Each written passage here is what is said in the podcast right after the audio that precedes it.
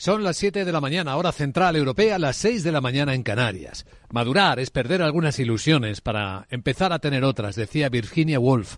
Hoy sería el, cumpleaños de la escritora eh, americana. Buenos días.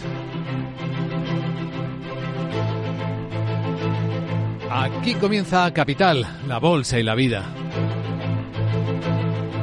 Empezamos este jueves 25 de enero, esperando la reunión del Banco Central Europeo. No se espera cambios en los tipos de interés, pero sí mensajes. En este instante en el que las apuestas a que las bajadas empiecen a verse rápido cada vez son más débiles.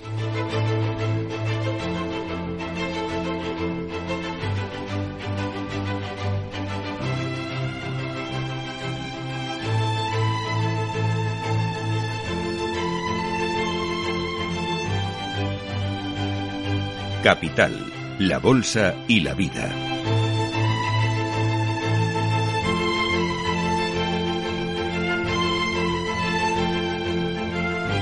Luis Vicente Muñoz. Hoy va a ser un día con importantes claves económicas, no solo por la reunión del Banco Central Europeo, sino por el dato de crecimiento de la economía americana.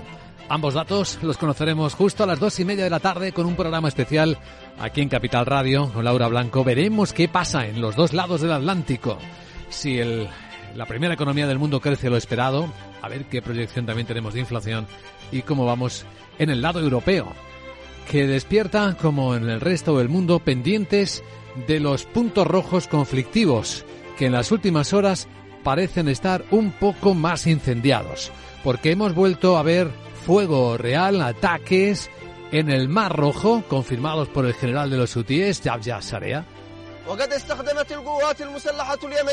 que dice aquí que las fuerzas militares yemeníes utilizaron varios misiles balísticos durante los enfrentamientos de más de dos horas.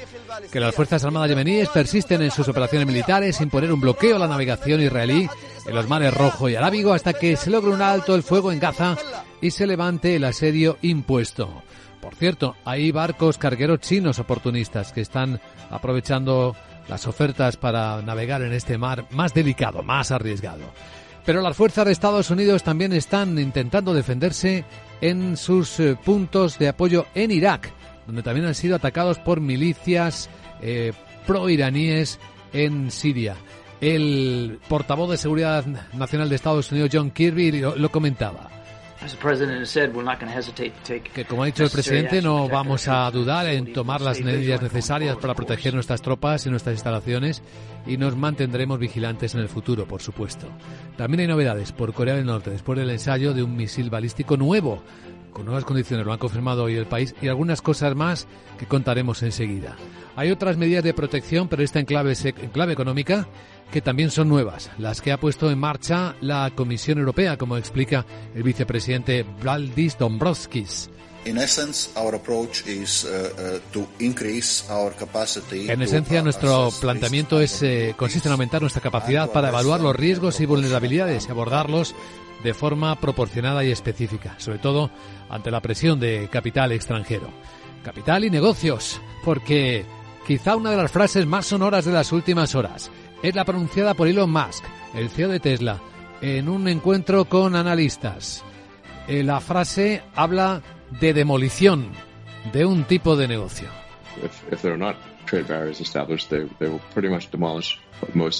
Él dice que si no establecen barreras comerciales, los chinos prácticamente demolerán, arrasarán a la mayoría de las empresas del mundo que fabrican vehículos porque son extremadamente buenos.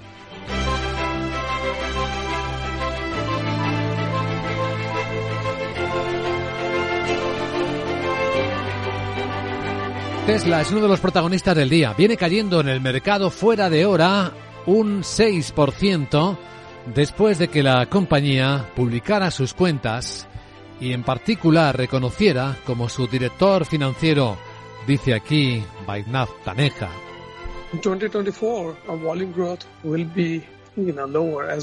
En 2024 nuestro crecimiento en volumen va a ser menor, como hemos dicho, porque estamos tratando de centrar al equipo en el lanzamiento de vehículos de próxima generación.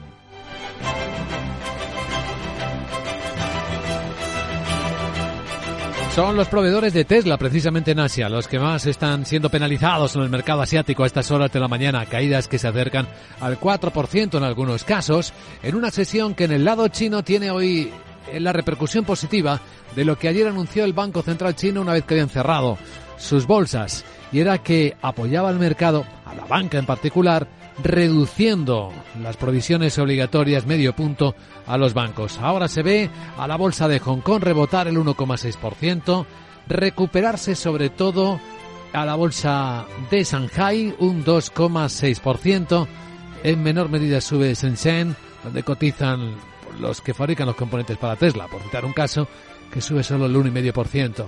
Tokio ha cerrado con otra subida que suma eh, el Nikkei pero solo de una décima en 36.256 puntos y siguen abiertas otras bolsas como la surcoreana. Contaremos enseguida los detalles, pero la economía de Corea del Sur ha crecido un poquito más de lo que estaba esperando el mercado, a ritmos del 2,2% anual.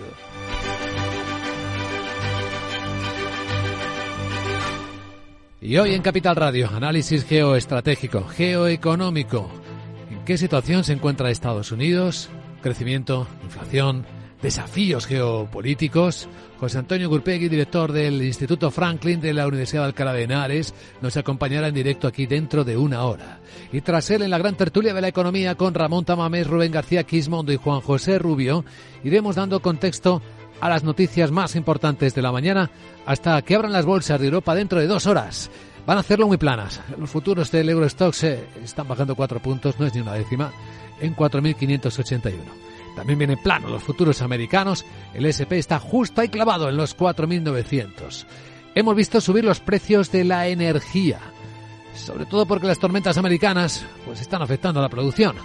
El barril West Texas americano está en 75 dólares y medio y el Brent aquí en Londres en 80 dólares y medio. La onza de oro también ha bajado a 2015 y estamos eh, observando si en la espera de la reunión del Banco Central Europeo el euro se comporta de alguna manera o de otra. Pues no, de momento. 1,0876 está en su rango muy cerca de los 1,09 dólares en los que estaba ayer a estas horas.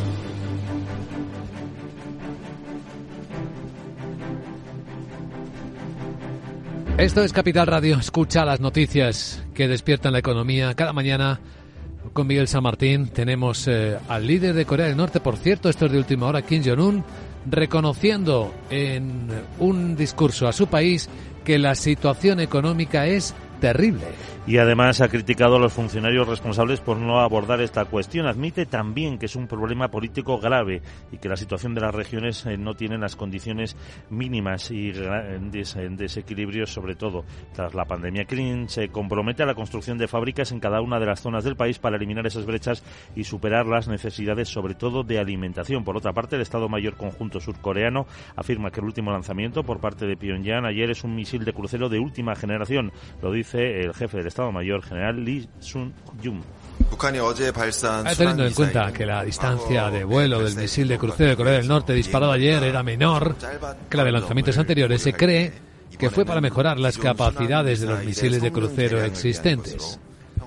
Las autoridades de inteligencia surcoreanas y estadounidenses están analizando otros detalles. Y es que según el informe preliminar, el misil se encuentra en fase de desarrollo y la prueba no ha tenido ningún impacto en la seguridad de los países vecinos. Vamos a revisar la información de la noche sobre los últimos eh, conflictos bélicos. Milicias proiraníes han atacado tres posiciones de Estados Unidos en Irak y en Siria en respuesta, dicen, a los bombardeos previos de Washington. La agrupación de milicias de resistencia islámica en Irak reivindica el lanzamiento de misiles contra instalaciones estadounidenses después de que aviones de Estados Unidos bombardearan anoche enclaves de este grupo en territorio iraquí. El portavoz de Seguridad Nacional, John Kirby, asegura que son legales. Los informes iniciales que estamos recibiendo indican que tuvimos resultados efectivos en los tres objetivos. Dos edificios de cuartel general y una instalación de inteligencia fueron destruidos. Quiero hacer hincapié en que estas acciones se llevaron a cabo en defensa propia, tras por supuesto el ataque con nuestras fuerzas en Irak y ciertamente en consonancia con el derecho internacional y nacional. Los objetivos fueron la base de Cónico al noreste de Siria y las instalaciones militares del aeropuerto de Erbil y de Ain al-Assad en el norte y al oeste de Irak, donde hay establecidas tropas estadounidenses en el marco de la coalición internacional que lucha contra el Estado Islámico. Casi en paralelo, Estados Unidos estaba repeliendo un ataque de los hutíes contra uno de sus buques en el Golfo de Adén. Dispararon tres misiles contra el portacontenedores estadounidense Mars Detroit.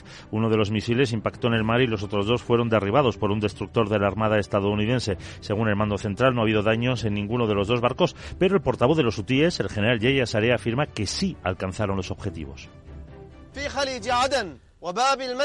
Se ha producido un enfrentamiento entre varios destructores y buques de guerra estadounidenses en el Golfo de Adén mientras protegían a dos buques comerciales.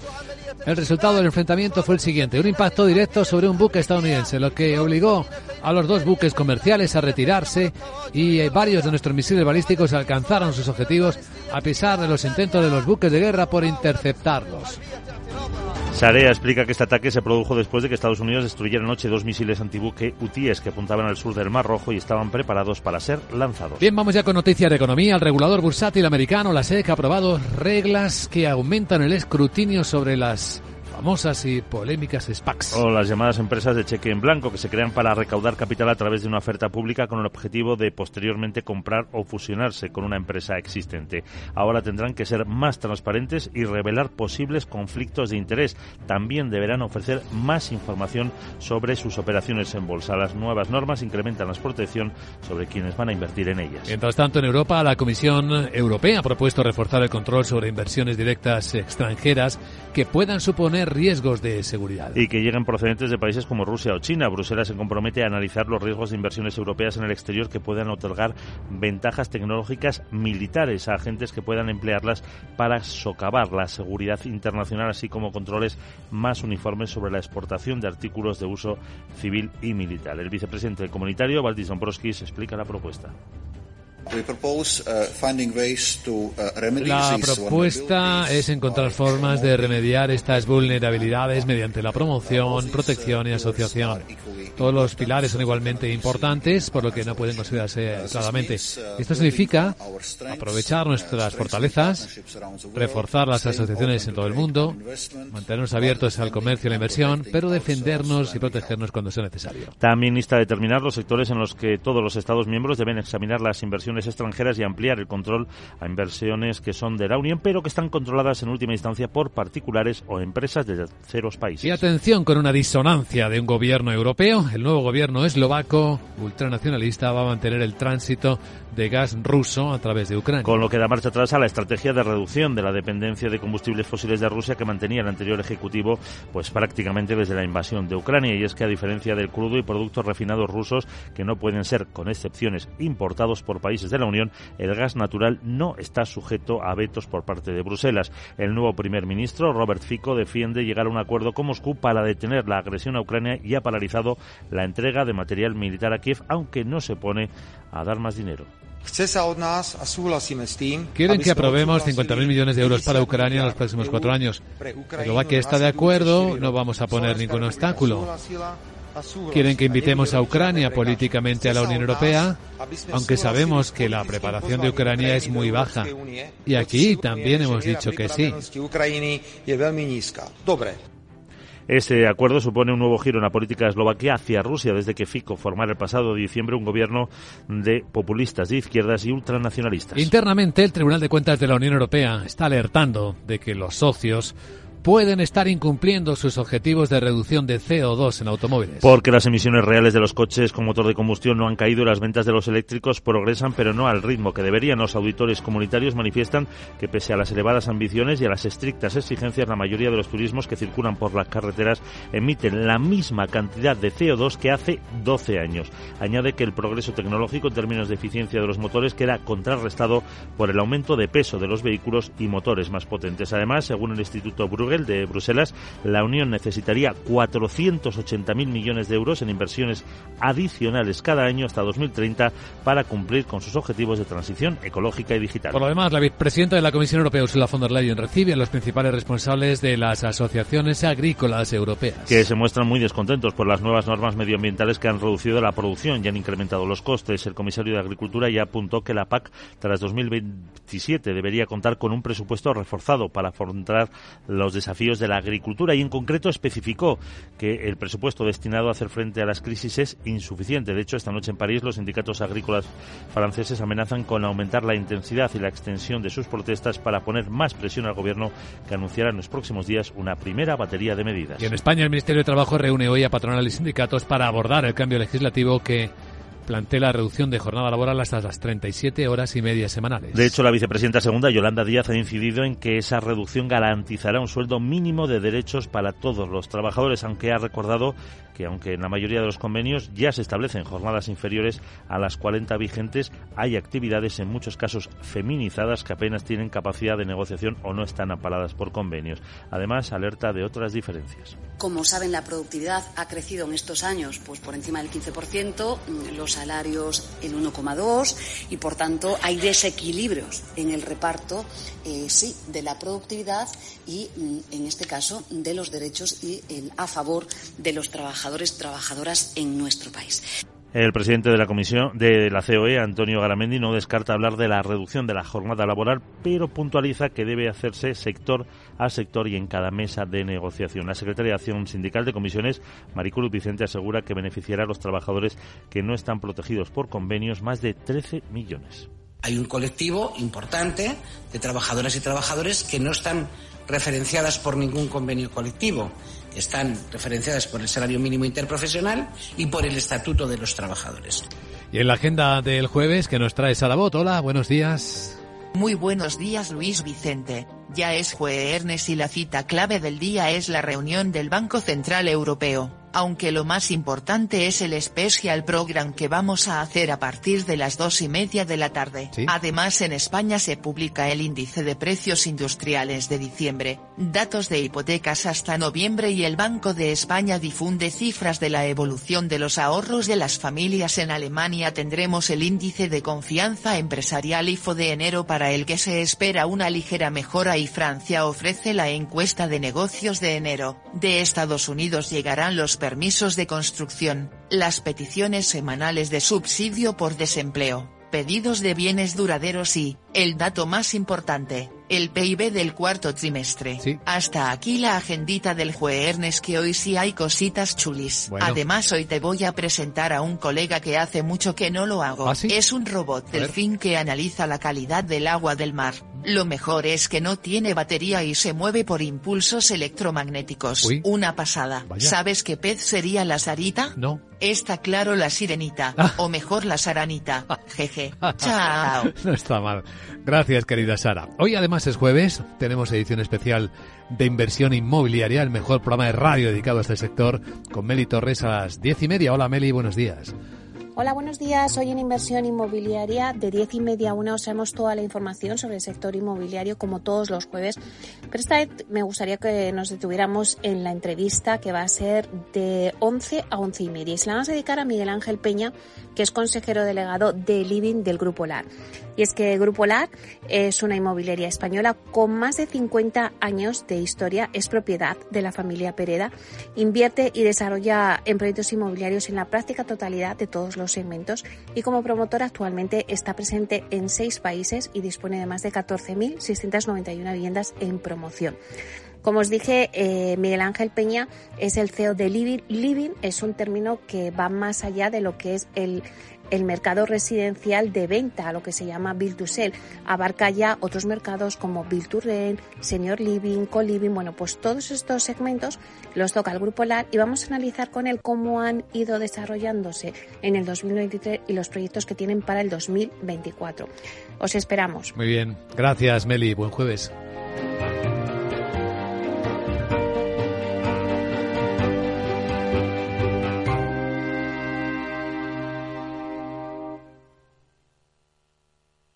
Hola, Oye, ¿hace falta algo? Que estoy en el súper del corte inglés y hay muchísimas ofertas. Mira, aceite de oliva Cosur, el que nos gusta, el virgen extra. Llevas tres y pagas dos. Y para cenar hoy hay salmón noruego fresco a 13,90 al kilo. Aprovecho, ¿no? Que son muy buenos precios. Supercor, Hipercor y Supermercado El Corte Inglés. ¿Qué necesitas hoy? En tienda, web y app.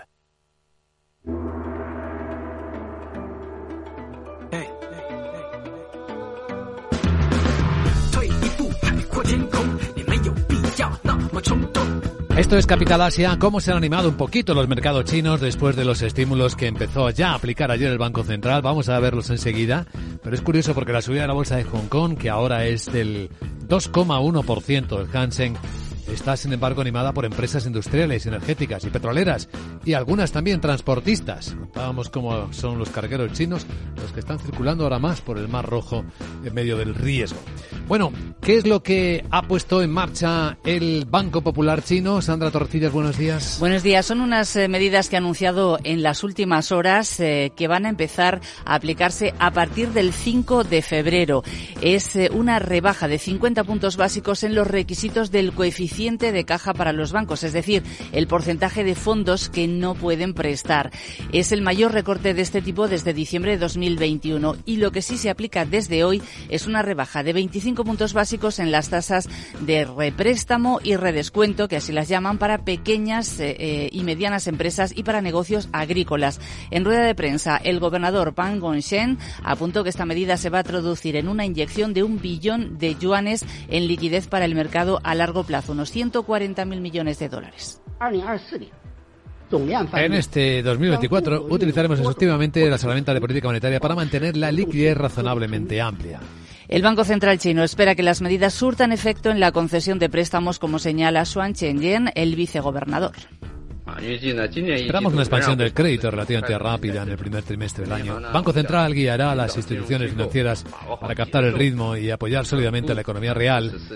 Esperamos que el ritmo de la inversión crediticia sea más equilibrado a lo largo del año. En cuanto al yuan, el objetivo es mantenerlo en un nivel razonable y equilibrado, dijeron, y continuar con una política monetaria prudente. De momento el yuan estable, ahí ya saben, sesiones de bancos centrales que pueden mover eh, los cambios de las divisas. Los que se están moviendo mucho también esta noche en el mercado asiático son los proveedores de Tesla están bajando con fuerza después de que la automovilística eh, pues emitiera un panorama más sombrío para este año. Sí, no ha cumplido objetivos de ingresos y beneficios en el cuarto trimestre y además advertía de que las ventas van a ser más lentas este año. Y estamos viendo cómo caen los títulos eh, de LG Display, un 4%. Este suministra pantallas de coches para el modelo 3 de Tesla y otros proveedores de baterías como LG Energy, Samsung SDI y Panasonic están bajando en torno a un 3% y bajan también sus rivales asiáticos. BID retrocede un 2%, la mayor caída es para NIO, que se deja un 7% y XPeng y Li Auto ceden un 4%. Y eso a pesar del mensaje que dejó ayer Elon Musk en conferencia con analistas sobre los fabricantes chinos. Las compañías eh, de automóviles chinas son las más competitivas del mundo. Creo que van a tener un éxito significativo fuera de China, dependiendo de qué tipo de aranceles o barreras comerciales se establezcan. Francamente creo que si no se establecen barreras comerciales prácticamente van a demoler a la mayoría de las demás industrias del mundo. Son, son extremadamente buenos y están eh, creciendo. La China BID eh, ya está presentando además al presidente de Brasil, a Lula da Silva, el que puede ser la, que puede ser la primera planta de autos eléctricos en Brasil. En el resto de los mercados de Asia esta mañana las cosas están bastante tranquilas. La bolsa de Tokio ha cerrado prácticamente plana. La de Corea del Sur está plana después de verse como la economía surcoreana creció un poco más de lo esperado al último trimestre. Si miramos la tasa intertrimestral, más 0,6%, la interanual más 2,2%, supera previsiones, gracias sobre todo a que se han recuperado las exportaciones y eso ha compensado la ralentización de la demanda interna y también la caída de la inversión en construcción, que ha superado el 4% y ha sido la más pronunciada desde el año 2012. En todo 2023, la economía de Corea del Sur ha subido un 1,4%. Es el nivel más bajo en tres años. Hay resultados de uno de los grandes fabricantes del mundo de chips, que es SK Hynix. ¿Cómo ha ido? Ha sorprendido con los resultados del cuarto cuarto trimestre. De hecho, ha conseguido beneficio operativo cuando los analistas esperaban pérdidas. Logra que sus ingresos se incrementen un 47% gracias a los semiconductores para inteligencia artificial. Dice que aspira a convertirse en el proveedor total de chips de memoria de IA. En cuanto al mercado en general, SK Hynix dice que los precios de los chips van a mejorar este año porque los clientes necesitan reponer existencia. Eso dice. También ha publicado Hyundai Motor. En este caso, por debajo de lo esperado, a pesar de que el beneficio neto le ha subido un 31% debido a los tipos de cambio y también a esos costes extraordinarios que ha tenido relacionados con la venta de su planta en Rusia en el mes de diciembre. Esto es Capital Asia.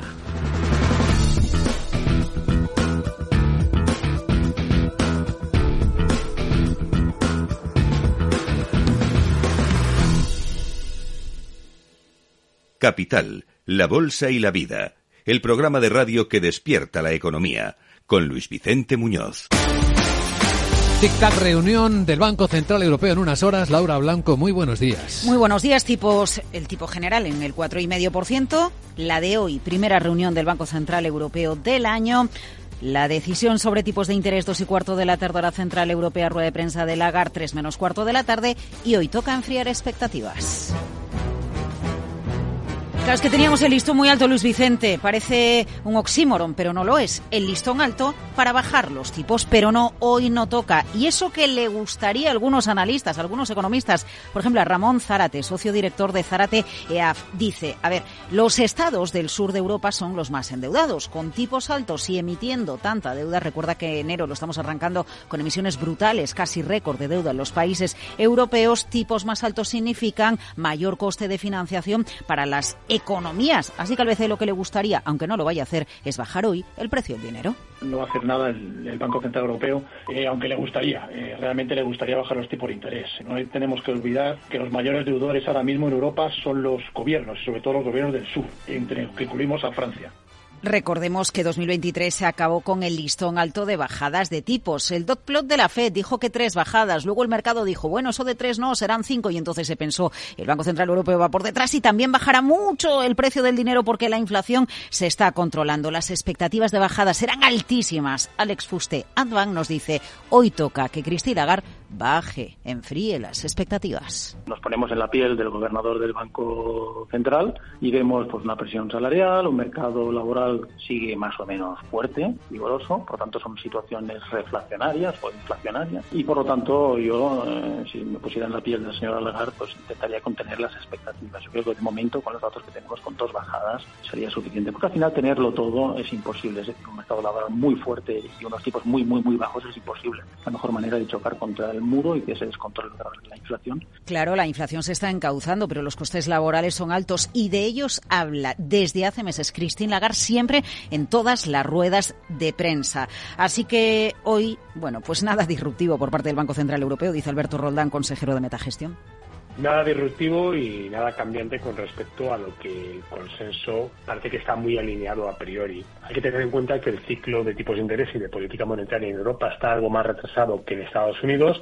En Estados Unidos ya estamos viendo que las expectativas de baja de tipos se han enfriado notablemente, con lo cual aquí podemos esperar prácticamente lo mismo. Tiene sentido, vamos por detrás de lo que hace la Reserva Federal. Si la Fed enfría, nosotros también, claro que a las dos y media de la tarde vamos a conocer el dato de PIB americano, coincide con las declaraciones de Lagarde y el mercado el de bonos reaccionará y el de divisas también seguro al dato que se publica en Estados Unidos. A esa hora especial en Capital Radio con Juan Ignacio Crespo, David Cano, Manuel Hidalgo, Javier Ferrer, analizando al milímetro, al detalle, las palabras de Christine Lagarde, que siempre dice soy data dependen. Ay, ella hoy enfriará el eh, tipo de interés que viene en 2024? That we are data dependent and that there is still a level of uncertainty and some indicators that are not anchored at the level where we, would like to see them.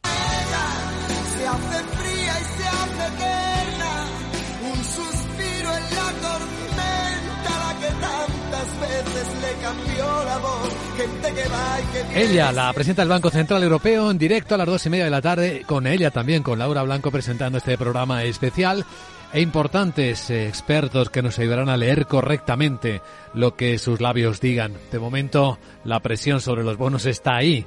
Desde que en el mes de diciembre viéramos el rendimiento del bono español a 10 años por debajo del 3%, no ha hecho más que subir anoche hasta el 3,28%.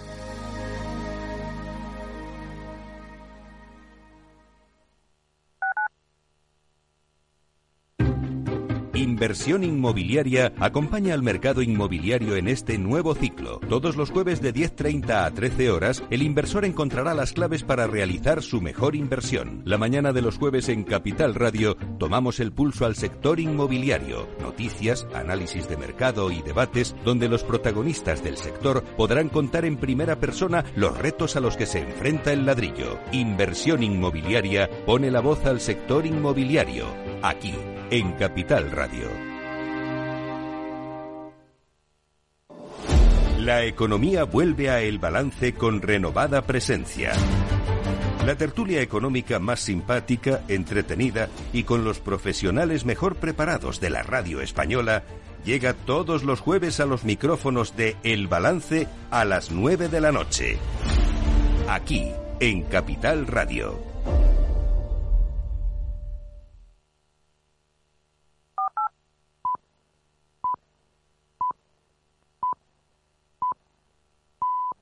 Son las siete y media de la mañana, hora central europea, seis y media en Canarias. Quien nos roba los sueños, nos roba la vida, decía nuestra invitada de hoy, Virginia Woolf. Hoy sería su cumpleaños, la genial escritora británica. Buenos días.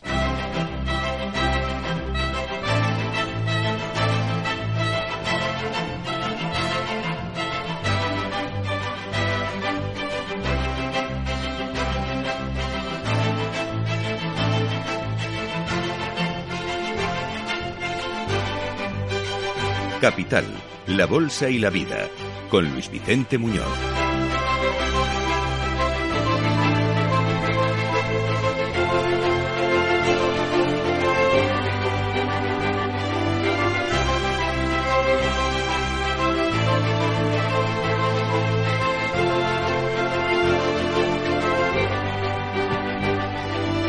Jueves, vigésimo quinto día del mes de enero año 2024. En el calendario marcado en rojo, reunión del Banco Central Europeo. Nadie espera que toque los tipos de interés, pero que sí den mensajes claros de cuándo empezarán a bajarse. Las apuestas se han diluido mucho. Fíjense que en Estados Unidos, quienes que esperaban antes de la primavera una bajada ya solo son el 40%, cuando eran el 70% hace ni un mes antes de que acabara el año 2023. Hoy además se publica el dato de crecimiento de la economía americana en el último trimestre del año. Veremos cómo se ralentiza su ritmo, probablemente en torno al 2% según está marcando el contexto. Y esto trae a los mercados planos, en expectativa, viendo en contemplación casi qué puede pasar. Ahí está el futuro del mercado americano, completamente plano el SP en 4.900 clavado, pero es un máximo histórico y el futuro del mercado europeo viene con un ligerísimo descenso de una décima. Tres puntos baja el, el Eurostox en 4.582. Los mercados en calma, en Asia con un poco de recuperación, después de que el Banco Central de China rebajara los requisitos de provisiones de capital para los bancos, les liberara medio punto, y esto es más dinero que pueden poner en circulación, y anunciara un impacto probablemente de 138.000 millones de dólares con esta liberación algo que debería mover el mercado. De momento sí que lo mueve hoy un poco. La bolsa de Hong Kong, según estamos viendo en pantallas, está recuperando algo más del 2%. Es uno de los protagonistas de hoy.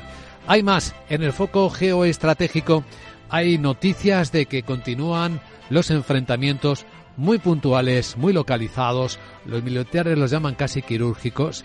Lo hemos visto en el Mar Rojo, de nuevo, donde se han cruzado fuego los hutíes del Yemen y los barcos y aviones estadounidenses y británicos. El comunicado del secretario del general de los hutíes, no secretario, el general de los hutíes, Yahya Sarea, va en estos términos.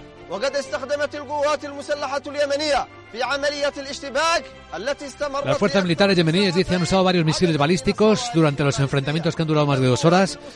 Las, los yemeníes persisten en sus operaciones militares, imponer un bloqueo a la navegación israelí en los mares Rojo y Arábigo hasta que se logre un alto el fuego en Gaza y se levante el asedio impuesto, dice el general de los hutíes. Mientras que el portavoz de Seguridad Nacional de los Estados Unidos, John Kirby, dice que también han tenido que defenderse de ataques de guerrillas pro-iraníes a sus fuerzas en Irak. Y cita al presidente, como dijo, no vamos a dudar en tomar medidas necesarias para proteger nuestras tropas y a nuestras instalaciones nos mantendremos vigilantes en el futuro. En vigilancia también se declara, pero en términos económicos, la Unión Europea.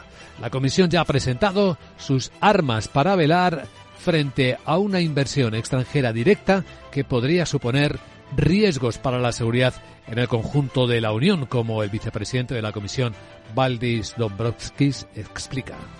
Uh, uh, en esencia, nuestra aproximación es mejorar nuestra capacidad para evaluar los riesgos y vulnerabilidades y abordarlos de una forma proporcionada y específica, decía. Esto es lo que tenemos en el ámbito europeo, además de la tensión con los agricultores en Francia, huelga de maquinistas en Alemania, una tensión social que es evidente. Y en España, una convocatoria de reunión, que no de diálogo, del gobierno de la ministra de Trabajo, porque ha dicho que va a imponer sí o sí la rebaja de la semana laboral a 37 horas y media a todos. Hoy va a reunirse con sindicatos y con empresarios. Vamos a reducir la jornada máxima legal, lo vamos a hacer a 37 horas y media. En un país que tiene congelada, como saben, su jornada laboral a pesar de los mm, retos de, de productividad durante 40 años. Y entre las historias empresariales del día, hoy volveremos a contar la de Tesla. En el mercado fuera de hora, la compañía de Elon Musk, tras publicar los resultados que han decepcionado, viene cayendo un 6%. Y entre las frases del día, seguro, seguro que va a estar esta, que habla de la demolición de la industria de los vehículos eléctricos occidentales, la pronuncia Elon Musk y avisa de lo potentes que son los chinos. trade barriers established, they, they will pretty much demolish most other car companies in the world. They're, they're extremely good. Son extremadamente buenos los fabricantes chinos, reconoce Elon Musk, y asegura que si no se establecen barreras comerciales, prácticamente van a demoler, van a arrasar a la mayoría de las empresas del mundo. Ya son los principales vendedores en muchos países, incluido España. En clave geoestratégica y geoeconómica vamos a hablar de los desafíos que aparecen en nuestros titulares hoy con José Antonio Curpegui, 8 y 10, 7 y 10 en Canarias, en exclusiva con el director del Instituto Franklin de la Universidad de Alcalá de Henares. Abordaremos esta escena y la situación a la que parece enfrentarse ahora no con un escenario muy claro Estados Unidos. En la gran tertulia de la economía hoy, Ramón Tamames, Rubén García Quismondo y Juan José Rubio nos ayudarán a poner en contexto las noticias más importantes de la mañana.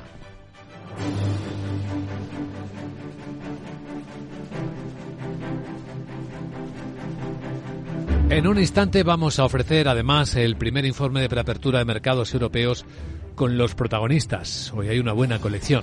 Pero veamos con Miguel San Martín una actualización de las noticias de última hora, entre las que incluimos un discurso del dictador norcoreano Kim Jong-un a su país reconociendo que la situación económica ha dicho que es terrible. Y ha criticado a los funcionarios responsables por no abordar esta cuestión. Admite que es un problema político grave y que las regiones no tienen las condiciones mínimas y sí grandes desequilibrios, sobre todo tras la pandemia. Kim se compromete a la construcción de fábricas en cada una de las zonas del país para eliminar esas brechas y superar las necesidades, sobre todo en materia de alimentación. Por otra parte, eh, Corea del Sur afirma que el último lanzamiento por parte de Pyongyang es un misil de crucero de última generación, lo dice el jefe del Estado Mayor Conjunto, el general Lee Sun-jung. Teniendo en cuenta que la distancia del vuelo del misil de crucero con el norte disparado ayer era menor que en lanzamientos anteriores, se cree que fue para mejorar las capacidades de los misiles de crucero que ya tiene. Las autoridades de inteligencia surcoreanas y estadounidenses están analizando otros detalles. Según el informe preliminar, el misil se encuentra en fase de desarrollo y la prueba no ha tenido impacto en la seguridad de los países vecinos. Y lo que hemos eh, conocido por las fuentes militares de Oriente eh, Próximo, Medio, es que las milicias proiraníes han atacado en concreto tres posiciones de Estados Unidos en Irak y en Siria, dicen que para responder a los bombardeos previos de Washington. La agrupación de milicias de resistencia islámica en Irak reivindica el lanzamiento de misiles contra instalaciones estadounidenses después de que aviones norteamericanos bombardearan anoche enclaves de este grupo en territorio iraquí. Unos eh, ataques que el portavoz de Seguridad Nacional John Kirby dice que son legales. Los informes iniciales que recibimos indican que tuvimos resultados efectivos en los tres objetivos. Dos edificios del cuartel general, una instalación de inteligencia fueron destruidos. Quiero hacer hincapié que estas acciones se llevaron a cabo en defensa propia, tras por supuesto el ataque contra nuestras fuerzas en Irak y ciertamente en consonancia con el derecho internacional y nacional.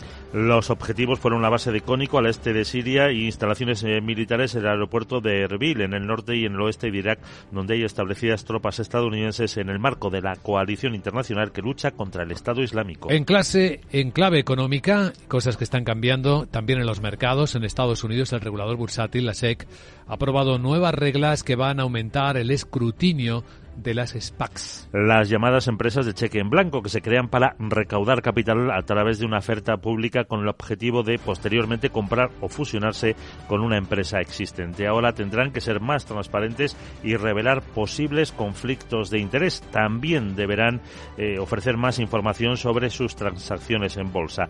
Las nuevas normas incrementan la protección sobre quienes invierten en ellas. En Europa la Comisión también ha aprobado nuevas normas de protección y de escrutinio para las inversiones directas extranjeras que pueden suponer riesgos de seguridad. Y que lleguen procedentes de países como Rusia o China. Bruselas se compromete a analizar los riesgos de inversiones europeas en el exterior que puedan otorgar ventajas tecnológicas militares a agentes que puedan emplearlas para socavar la seguridad internacional, así como controles más uniformes sobre la exportación de artículos de uso civil y militar. El vicepresidente comunitario, Valdis Dombrovskis, explica la propuesta.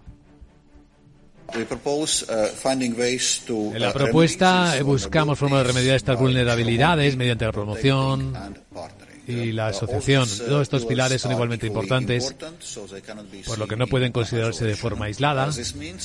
Y esto significa aprovechar nuestros puntos fuertes, reforzar las asociaciones en todo el mundo, mantenernos abiertos al comercio y la inversión, pero defendernos y protegernos cuando lo necesitemos. También insta a determinar los sectores en los que todos los Estados miembros eh, tienen que examinar esas inversiones extranjeras y ampliar el control que son eh, de la Unión Europea, pero que están controladas en última instancia por particulares o empresas de terceros países. Novedades en la Unión Europea. El nuevo gobierno eslovaco, eh, ultranacionalista por llamarlo de alguna manera, va a mantener el tránsito de gas ruso a través de Ucrania. Y da marcha atrás a la estrategia de reducción de la dependencia de combustibles fósiles de Rusia que mantenía el anterior ejecutivo desde la invasión de Ucrania. A diferencia del crudo y productos refinados ruso que no pueden ser importados por países de la Unión, el gas natural no está sujeto a veto. El eh, nuevo primer ministro, Robert Fico, defiende llegar a un acuerdo con Moscú para detener la agresión a Ucrania y ha paralizado la entrega de material militar a Kiev, pero no se opone a dar más dinero. Quieren que aprobemos 50.000 millones eh, de euros para Ucrania en los próximos cuatro años. Eslovaquia está de acuerdo. No pondremos obstáculos. Quieren que invitemos a Ucrania políticamente a la Unión Europea. Aunque sabemos que la preparación de Ucrania es muy baja, aquí también hemos dicho que sí.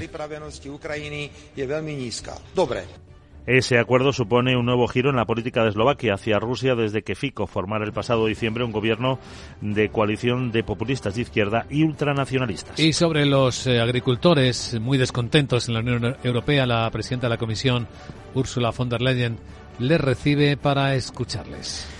Mm, se muestran descontentos por las nuevas normas medioambientales de la PAC han reducido la producción y han incrementado los costes. El comisario de Agricultura ya apuntó a que esa política agrícola común tras 2027 debería contar con un presupuesto reforzado para afrontar los desafíos de la agricultura y especificó que ese presupuesto destinado a hacer frente a las crisis es insuficiente. Esta noche en París los sindicatos agrícolas amenazan con aumentar la intensidad y la extensión de sus protestas para poner más presión al gobierno que anunciará en los próximos días una primera batería de medidas. También ha habido manifestaciones en Alemania de agricultores y en Lituania. Escuchan lo que viene en Capital Radio y con la agenda de Sarabot nos ponemos en alerta sobre aquellos datos o indicadores que pueden tener algún impacto en los mercados o nuestras vidas. Hola de nuevo, Sara. ¿Cómo estás? Buenos días. Muy buenos días Luis Vicente, te recuerdo que ya es jueves y la cita clave del día es la reunión del Banco Central Europeo, aunque sabes que lo más importante es el Special Program que vamos a hacer a partir de las dos y media de la tarde. Además en España se publica el índice de precios industriales de diciembre, datos de hipotecas hasta noviembre y el Banco de España difunde cifras de la evolución de los ahorros de las familias. En Alemania tendremos el índice de confianza empresarial IFO de enero para el que se espera una ligera mejora y Francia ofrece la encuesta de negocios de enero. De Estados Unidos llegarán los permisos de construcción, las peticiones semanales de subsidio por desempleo pedidos de bienes duraderos y el dato más importante, el PIB del cuarto trimestre. Por cierto, tienes que animarle, a ver si hablas con él. Le he escuchado muy bajo de moral. ¿Quién? ¿Sabes a quién? No, no. Pues está claro. A tu amigo Eloncio que parece que no ha vendido coches y se muestra preocupado por los coches chinos. Dile que la Sarita le cuenta dos de sus refranes y se anima seguro. ¿A qué sí? No sé. Ya sabes que si coches quieres vender con Sara tendrás que depender. Jeje. Chao. Creí que ibas a acabar de otra manera, pero bueno, sí, se lo transmitimos. Elon Musk eh, parece que está un poco preocupado por la fuerte competencia china, que reconoce ser muy buena. Bueno, vamos a situar claves que van a mover los mercados de Europa a continuación en Capital, la Bolsa y la Vida. Luis Vicente Muñoz. ¿Quieres cobrar por operar con tu dinero? Con DarwinX es posible y funciona así. Operas un universo de más de 1.500 instrumentos financieros en condiciones competitivas, con nuestro broker o a través de Interactive Brokers. Y aquí viene lo bueno. Mientras operas, construyes tu track record para nuestra gestora que te paga por tu éxito. Llevamos más de 10 años impulsando el talento. Hemos atraído más de 95 millones de dólares de capital inversor y pagamos a nuestros mejores traders cientos de miles de euros al año en comisiones de éxito. Darwinex, donde no pagas de más y cuanto mejor operas, más cobras. ¿A qué esperas? Tu capital está en riesgo. El rendimiento pasado no es una indicación de resultados futuros. Datos actualizados en agosto de 2023.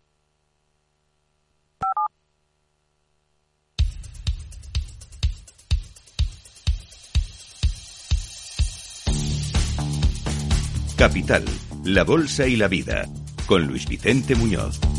Informe de preapertura de mercados en Capital Radio con la información de las pantallas de CMC Market Brokers. Vemos que los mercados están muy tranquilos, muy planos, esperando lo que pueda decir más que hacer el Banco Central Europeo en su reunión de este jueves.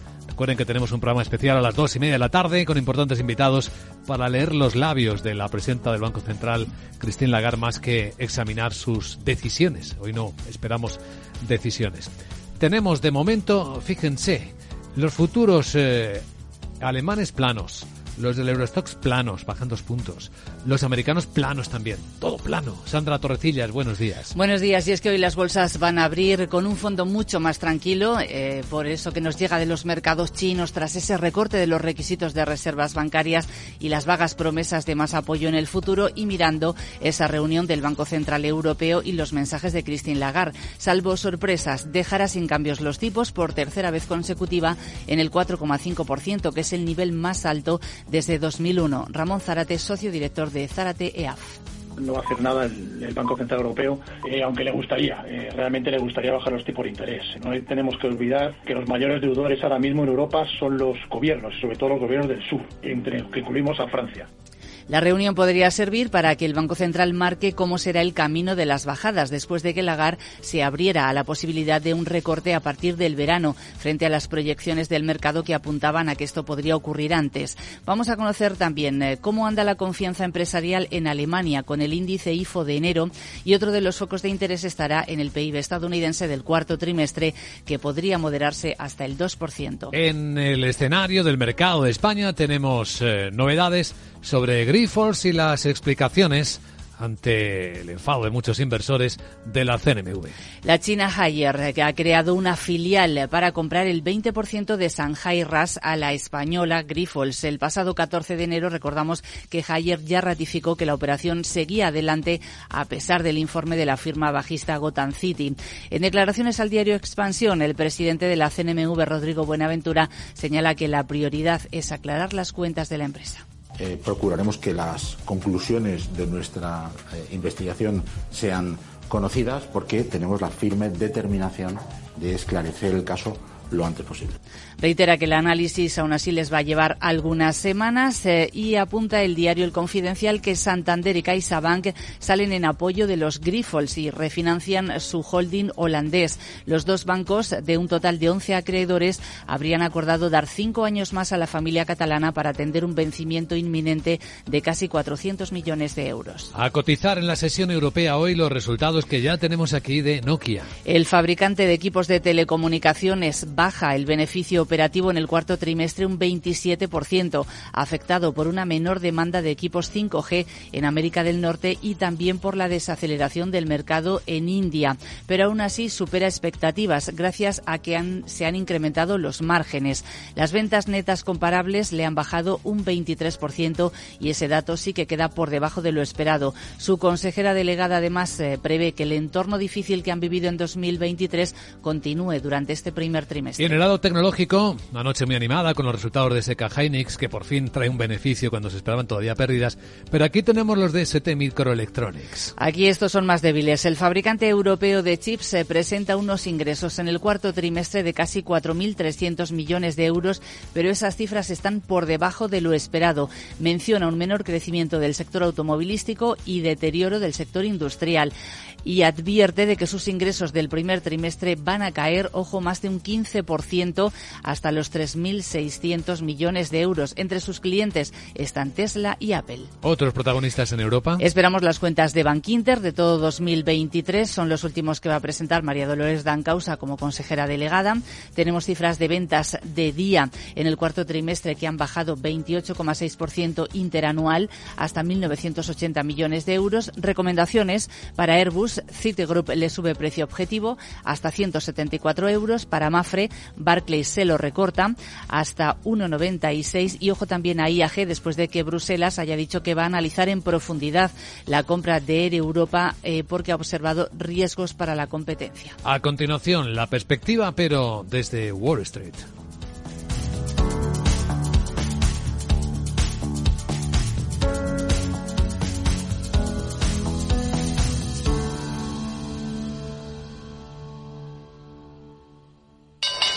¿Te interesa la bolsa?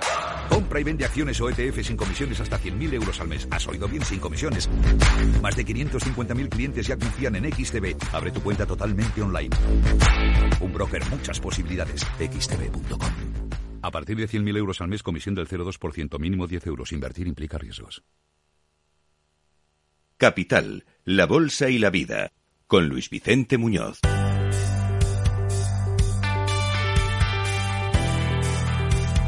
No fue la de anoche una sesión memorable en Wall Street, pero un par de índices quedaron ahí arriba, Miguel. Efectivamente, bajó el Dow un 0,26%, segundo día consecutivo de caída, pero ojo al S&P 500 que ganó apenas un 0,08%, pero esos 4.868 puntos es un nuevo récord histórico. El Nasdaq fue el que más subió un 0,36%, animado por los buenos resultados de las tecnológicas, con Netflix a la cabeza, que cerró con una subida de casi el 11% tras revelar el día anterior ese récord de casi 261 millones de suscriptores y han compensado los ánimos de los inversores tras los pobres resultados de Verizon y 3M que lastraban al Dow en la jornada. Y por sectores, destacó eso sí la subida del sector energético. Eh, destacó eh, las caídas de 3M, de casi el 3%, Verizon un 2,2% o Johnson, un, eh, Johnson Johnson un 1,6%, Chevron subió un 2% y Boeing un 1,14%. Recortes importantes en el S&P 500 para DuPont del 14%, Kimberly Clark un 5,5%. La subida, además de Netflix, Textron, la tecnológica, subía un 8% y T Connectivity un 6,7%. El petróleo recuperaba los 75 dólares el barril y el rendimiento del bono del Tesoro de 10 años, ojo, sigue subiendo. Empezaba la semana en el 4,1% eh, y ya está casi casi en el 4,18%. Hay presión en los bonos, en los europeos también, hoy con la reunión del Banco Central Europeo. La presión se nota en que suben sus rendimientos. El del bono español está ahí en el 3,23%. A continuación, Veamos cómo se acercan al cierre los mercados de Asia.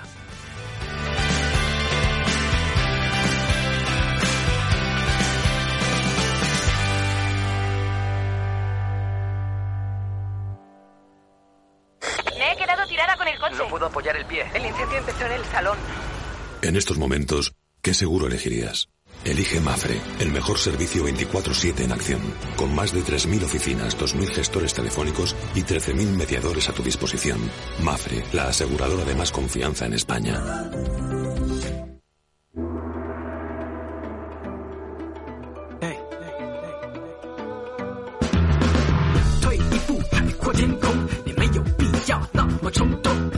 Es hoy cuando se están notando los efectos positivos de la decisión que adoptó el Banco Central chino tras el cierre de la sesión ayer. Liberar a los bancos eh, del requerimiento de provisiones medio punto porcentual. Está calculando el Banco Central chino que la liquidez que se va a generar para el sistema, para apoyar al sistema, puede estar por encima de los 138.000 millones de dólares. Y eso se nota en la bolsa de Shanghai, que sube un 2,9%, se va animando al cierre. Se nota en la bolsa de Hong Kong, que sube el 1,9%. Y eso que los fabricantes de componentes para Tesla están cayendo. Pero están todas las industriales eh, fuertes y las energéticas y las que explotan minerales, que pueden ser las primeras beneficiarias de los estímulos internos de China. En el resto de Asia, Tokio cerró muy plano, sin muchas novedades. Corea del Sur está muy plano después de verse como la economía surcoreana ha crecido en el último trimestre un poco más de lo esperado, al ritmo del 2,2%. Se esperaba una décima menos. Y los mercados de India hoy están corrigiendo en torno a las 7-8 décimas. Son los más negativos. Del lado asiático la verdad es que se habían comportado mejor antes. Esto es lo más importante a esta hora.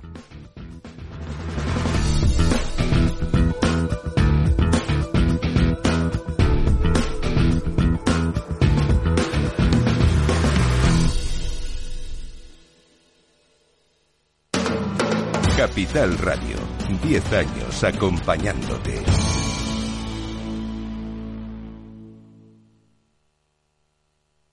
CaixaBank patrocina este espacio. Y ahora un vistazo a las historias que nos cuentan los diarios financieros más importantes del mundo. En Estados Unidos se van a desayunar con la lectura del Wall Street Journal que cuenta cómo Israel está construyendo una zona de amortiguamiento a lo largo de la frontera con Gaza, un kilómetro de franja que también es la zona que rodea la franja hacia el mar, lo que le arriesga una nueva ruptura con Estados Unidos, dice el diario americano. Cuenta también que los rivales de Trump esperaban un knockout legal del candidato republicano, pero el tiempo se acaba. El expresidente está demostrando ser menos vulnerable en el frente legal de lo que predijeron muchos de sus críticos. Habla también el diario de cómo 2023 desafió los temores de recesión en el mundo y en Estados Unidos en particular. Los pronosticadores estiman que la economía estadounidense creció un 2,6% el año pasado debido al fuerte gasto de los consumidores y a la contratación, al activo que estuvo el mercado laboral. Analiza cómo la Reserva Federal corre el riesgo de quedar atrapada en la política haga lo que haga. Los inversores están debatiendo el momento y la escala de recortes de los tipos de interés en este año electoral. En Europa, Financial Times dice en portada que Signa movió más de 300 millones de euros a entidades vinculadas a René Benco antes de la insolvencia. Los documentos muestran que el administrador no esperaba que se recuperase el dinero. Cuenta también este diario como el precio del litio sigue desplomándose ante la desaceleración de la demanda china de vehículos eléctricos, aunque los vende fuera. Cuenta también que el jefe científico de la Casa Blanca habla de que empieza a moverse la cooperación entre Estados Unidos y China en seguridad de la inteligencia artificial. Y cuenta, entre otras cosas, que Bruselas está luchando por apaciguar a los agricultores mientras la extrema derecha europea aviva las protestas. En los diarios económicos españoles, ¿qué historias hay hoy? Guillermo Luna, buenos días. Muy buenos días. En cinco días leemos en su portada que Bruselas ve riesgos para la competencia en la compra de Europa por Iberia. Dispone de 90 días hábiles hasta el 7 de junio para adoptar una decisión sobre la adquisición. También recoge una entrevista con el presidente de Vinte, Rodolfo Núñez.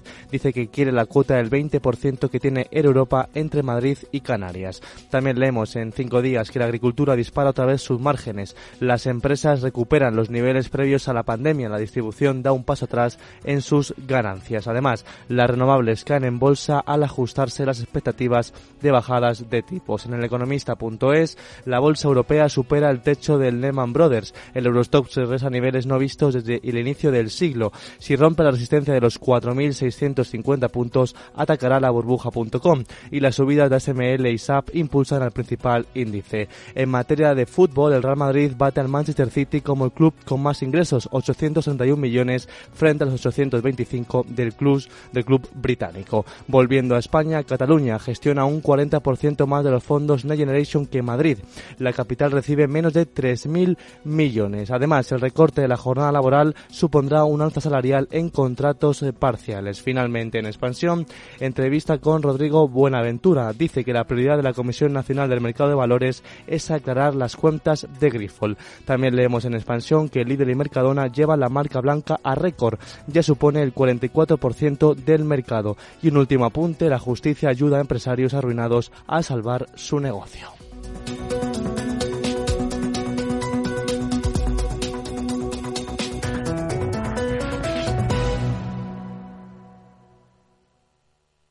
CaixaBank ha patrocinado este espacio.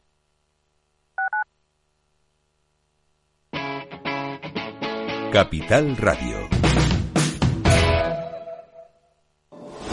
La economía vuelve a El Balance con renovada presencia. La tertulia económica más simpática, entretenida y con los profesionales mejor preparados de la radio española llega todos los jueves a los micrófonos de El Balance a las 9 de la noche. Aquí, en Capital Radio. Escucha cada jueves, a partir de las 11 de la noche, en Líderes Globales, las entrevistas que Raúl Castro nos trae desde Florida. Personas inspiradoras de habla hispana que han destacado en sus actividades más allá de nuestras fronteras y que nos dejan sus enseñanzas y aprendizajes desde el punto de vista más personal. Líderes Globales, con Raúl Castro, en Capital Radio.